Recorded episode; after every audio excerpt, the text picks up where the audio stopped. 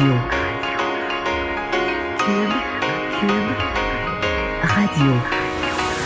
Le retour de Mario Dumont. Deux heures d'info. De 15 à 17. Il provoque et remet en question.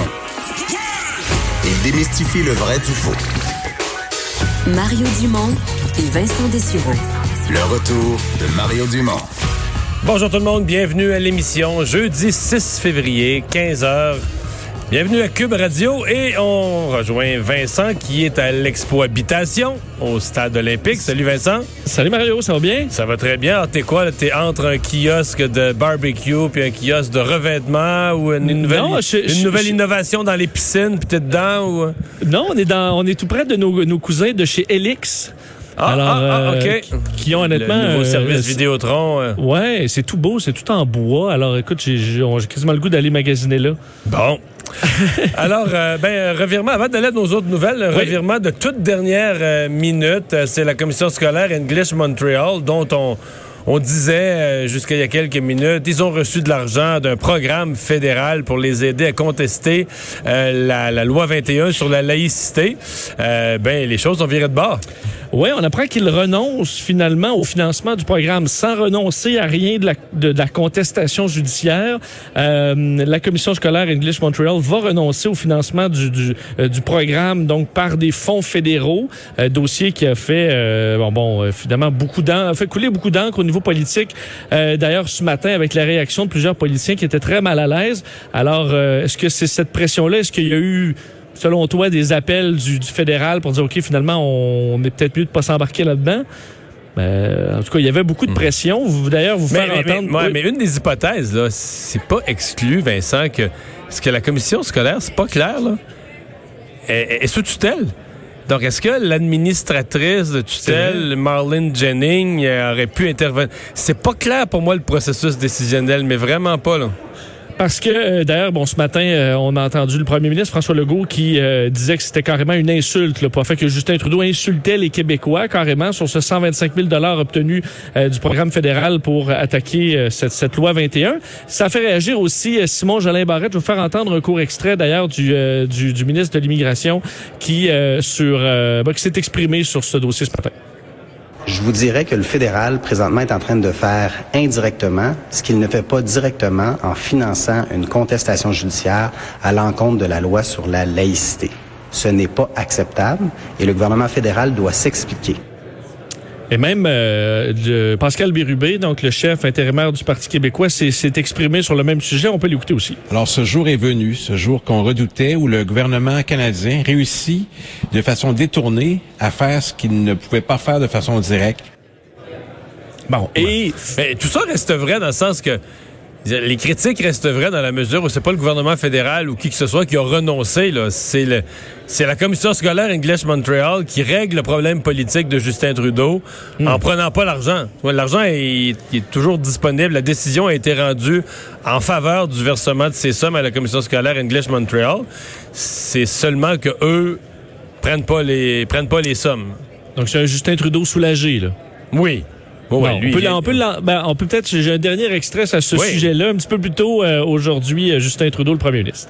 programme de contestation judiciaire est tout à fait indépendant du gouvernement. Nous ne pouvons pas revendiquer ou retirer des financements. Leur, leur processus est là pour aider des Canadiens à défendre leurs droits fondamentaux devant la Cour.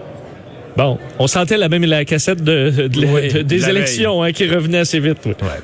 Euh, parlons euh, météo. Ça va être, je pense, un des gros sujets là, au Québec d'ici samedi midi. Oui, absolument, parce que c'est un système important qui est en train de nous euh, de nous tomber dessus, qui arrivera, faut dire par par vague. là. Donc, on est euh, dans le début de cette en fait de cette première vague qui va durer jusqu'à samedi matin, avec un système quand même impressionnant, parce que présentement le système touche aussi le nord-est des États-Unis. C'est 29 États qui sont sous des avertissements météorologiques chez nos voisins américains. Alors, chez nous, le l'est du Québec et euh, les, les maritimes seront touchés dans les prochaines heures et les prochains jours. Les quantités de neige sont quand même impressionnantes. là. Par endroit, jusqu'à 50 cm sont attendus. Montréal, c'est entre 30 et 40. Alors, on parle quand même de tempêtes importante. Quoique c'est la durée qui euh, qui est un peu inhabituelle pour cette tempête-là, c'est-à-dire que ça va tomber quand même sur euh, bon presque deux jours complets. Mais Alors, le plus gros, le plus gros semble demain. C'est-à-dire, mettons, à partir de minuit cette nuit jusqu'à demain après-midi, demain à l'heure du souper, là, le, le plus gros semble demain. D'ailleurs, ce soir, un petit peu plus tard, là, ce soir, il y aura vraiment une accalmie avant que ça reprenne là, dans la nuit et que ça se poursuive demain. Mais il faut dire que c'est une tempête qui va quand même perturber trois heures de pointe, là, un peu ce matin ou un peu euh, ce soir. Euh, et demain, ça risque d'être assez difficile. Le retour à la maison vendredi aussi, quoique on sera déjà là pour ce qui est du sud euh, de la province, euh, tranquillement en train d'en ressortir. Alors, il faudra voir combien euh, de, neige est tombée. Et aussi, c'est le vent, parce qu'il y aura du vent. Et vu que les températures vont baisser, ça, c'est le scénario pour de la poudrerie. Alors, on peut s'attendre à ce que la visibilité par endroit soit euh, très difficile. Il y a encore quelques risques de pluie verglaçante, mais c'est vraiment peu probable pour, euh, disons, par endroit dans les prochaines heures. Alors, sinon, ce sera les quantités de neige et la poudrerie qui pourra en suivre, qui sera à surveiller. Et tout ça va sera du passé là, à partir de samedi matin. Ça finira de se déplacer vers l'est. Et les coins les plus touchés dans les prochaines heures, Outaouais, Mauricie. Euh, pour les autres, ce sera autour de 5 cm, alors que Mauricie, Outaouais, c'est un 15 qui tombe déjà aujourd'hui. Alors, euh, des accumulations qui vont, euh, qui vont être importantes quand même. Le coronavirus, euh, il y avait les Canadiens qu'on voulait rapatrier. Ça a été compliqué, ça a été reporté. Ça a été long, mais là, ils sont dans l'avion. Oui, l'avion a finalement décollé à peu près, a fait un petit peu plus d'une heure euh, de Wuhan. C'est un, vol ça- de combien de temps, euh, la Chine? Une douzaine d'heures, 12-13 heures? Ouais, parce qu'ils arrivent demain, ils arrivent demain en début, fin de nuit, début de matinée. Euh, donc c'est c'est c'est c'est quand même un long vol. Euh, D'ailleurs, il est présentement, là, je voyais, il est sur le point d'arriver sur euh, au-dessus de survoler le Japon. Là. Alors c'est la situation présentement de cet avion, un, tu, un suis, le- Airbus. tu suis son tra- sa trajectoire, là. Oui, on peut le suivre en direct. euh, donc, il a décollé tantôt. faut dire qu'il est parti ce matin de Hanoï au Vietnam où il avait été coincé hier, donc causant quand même des délais importants. Alors, il a décollé ce matin, atterri vers 9h30 à notre heure à Wuhan. Et là, commençait cette opération pour pouvoir aller, euh, bon, faire embarquer ces ressortissants canadiens qui demandent à être euh, à retourner au Canada euh, parce qu'il y a quand même des vérifications qui se font sur chacun d'entre eux. Alors, il y a des équipes médicales qui, bon, vérifiaient leur état de santé. On les embarquait. Alors, évidemment, l'embarquement, ça a pu être assez long. D'ailleurs, dans cet avion, on retrouve des, des, des travailleurs de la santé. Il y en a six qui sont à bord de l'appareil pendant toute la durée du vol, qui devraient faire une escale à Vancouver pour se ravitailler en essence. Alors, c'est pas un vol direct. On va se ravitailler sans que les passagers sortent pour se diriger ensuite vers Trenton euh, en Ontario où on va faire encore des tests sur eux et ils vont demeurer en quarantaine pour deux semaines. Alors la période d'attente qui sera assez longue pour euh, ces gens-là. Il y en a plus de 200 qui sont au registre du vol alors qu'on sait plus de 300 ont demandé d'être rapatriés. Alors qu'est-ce qui quelle sera la deuxième étape? On a évo- évoqué un avion américain euh, qui a des places. Alors dans les prochaines heures, c'est possible qu'il y ait des, des Canadiens qui retournent avec ce, ce, vol américain euh, donc pour euh, pour leur évacuation. Mais c'est une opération quand même qui aura été très complexe et qui au moins semble avoir passé un stade important aujourd'hui. Alors ils sont en euh, ils sont en route. L'autre question, parce qu'on parlait de, de, de, de période de quarantaine, c'est ce navire de croisière au Japon.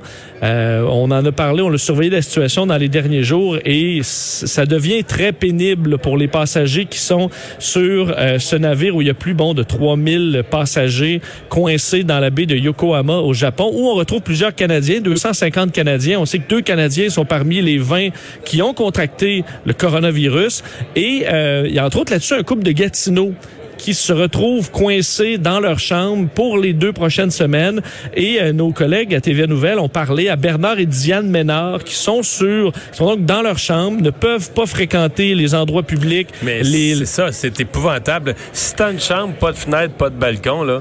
Ah, c'est l'enfer. Imagine- ben, en fait, sortir, t'as rien à foutre. euh, et c'est toi qui m'as fait réaliser ça, parce que j'écoutais ton émission euh, à LCN tantôt. Quand tu as dit ça, là, imaginez-vous une, une chambre, parce qu'on s'imagine la plupart des chambres avec un beau balcon qui donne la vue sur la mer. ben, mais non, moitié, norme- la moitié ben, des chambres sont côté intérieur, ont pas de balcon, là.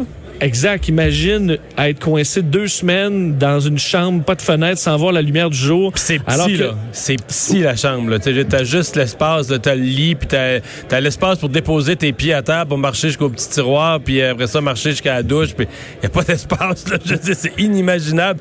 Puis je dis, mettons des livres de lecture. Peut-être qu'il y a des gens qui sont prévoyants, qui s'amènent des livres, euh, mais tu sais, mettons que t'as amené euh, une quantité normale de livres, là, une journée rien foutre, une journée que t'as aucune activité, aucune sortie, que tu vas même pas à, à la salle à manger, et tu lis un livre par jour. Oui, T'as plus et rien. on s'entend tu- que, les, que les passagers vont pas se passer des livres parce que c'est la dernière chose à faire. Euh, là, il te reste à te regarder pousser les ongles, là. Oui, surtout que euh, on ne peut en fait pour la nourriture, on a vu quelques photos là, c'est vraiment des membres du personnel avec leur masque, leur équipement de les gants qui Ouais, c'est vont un, leur c'est un astronaute qui t'amène ton, ton repas comme un prisonnier, qui te le pousse, qui te le pousse dans la chambre, qui referme la porte. là.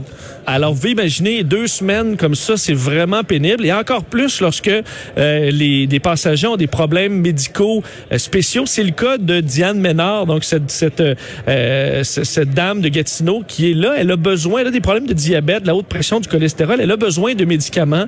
Et son mari qui fait des demandes là, pour avoir les médicaments rapidement et se fait répondre euh, des réponses assez floues. On peut l'écouter, écouter Bernard Ménard. Diane? A un problème de diabète, de cholestérol, de haute pression et tout ça, et ces pilules vont se terminer demain. On est confiné ici pour le prochain 13 jours. Ça fait deux jours et demi qu'on essaie d'avoir les, ces prescriptions qu'on a offertes au bureau médical du bateau, puis on n'a pas de réponse. J'ai parlé à quelqu'un aujourd'hui, finalement, dans le département médical, on nous a dit, écoute, là, t'es pas le seul, puis on essaye de plaire tout le monde. Croise tes doigts que demain, on aura les pilules de ta femme. Alors, on vit vraiment, là, euh, ceux qui vivent. Ah, t'imagines? Ouais. Euh, Puis il y, y en a un autre bateau, je voyais, qui lui était au, à Hong Kong, qui est accosté à Hong Kong, euh, qui est, euh, il s'appelle le World Dream, euh, sur lequel on semble avoir moins de moins d'informations. Euh, on n'a pas vraiment. Je pense qu'il n'y a pas personne. Il y a des gens qui sont testés. Je pense pas encore qu'il y a personne qui a testé positif. là, C'est moins grave. Exact, mais il semblait avoir eu une inquiétude. Alors on fait des, euh, on est en test le préliminaire. Alors pour l'instant, on peut pas euh, penser que c'est un scénario similaire, mais il y, a, il y a des tests qui se font sur ce sur ce navire-là. Alors ça complique, on s'entend pour les, les compagnies de pour les croisiéristes euh, Mais qui c'est parce que excluent là, euh, maintenant donc n'importe qui qui passe par la Chine, euh, une situation qui est quand même complexe. là. Mais c'est parce que les autres croisiéri- croisiéristes, là, doivent regarder ça en se disant, on veut pas vivre ça, là. Parce que eux, eux, ça doit être, pour les, les- les- les propriétaires du bateau, hein, ça doit pas être payant, là. Il faut qu'ils fournissent, ils ont dit qu'ils allaient tout fournir aux gens, là, les repas, là, sans, sans payer. Euh, avec eux, là, t'as un bateau qui est arrêté là, qui fait plus ses croisières, qui amène plus de revenus. Faut que tu payes les employés, faut que tu payes les repas gratuitement, faut que tu donnes tout à tout le monde pendant deux semaines. Et que les autres croisiéristes doivent regarder ça et dire, il faut pas faut qu'on prenne toutes les mesures pour que ça nous arrive pas, là. Oui, puis t'imagines le nettoyage. Une fois qu'on est sorti après deux semaines, parce que quand t'es le prochain croisiériste qui, embarque là-dessus là, euh, pour partir en vacances, on entend que la compagnie, il faut euh, vont passer ce bateau-là euh, à l'eau de Javel à grandeur.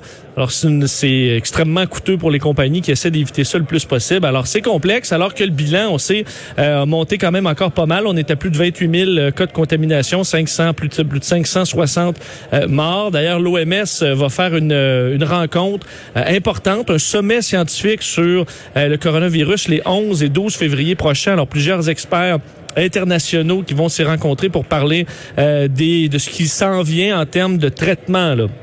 Parce que ça, c'est quand même compliqué. Je dirais que la seule bonne nouvelle par rapport au coronavirus actuel, c'est que son taux de mortalité est quand même faible. On parle de 2% des cas qui sont, euh, disons, qui, qui sont détectés. Là. Alors, on comprend que des gens qui restent chez eux, euh, parce que le, le- le cas souvent est assez léger. Alors, on peut penser que c'est encore moins que 2% mais euh, évidemment, c'est le nombre de cas présentement qui augmente encore sans sembler vouloir euh, fléchir. Alors, une Non. situation quand même complexe. On arrive aux 30 000, là.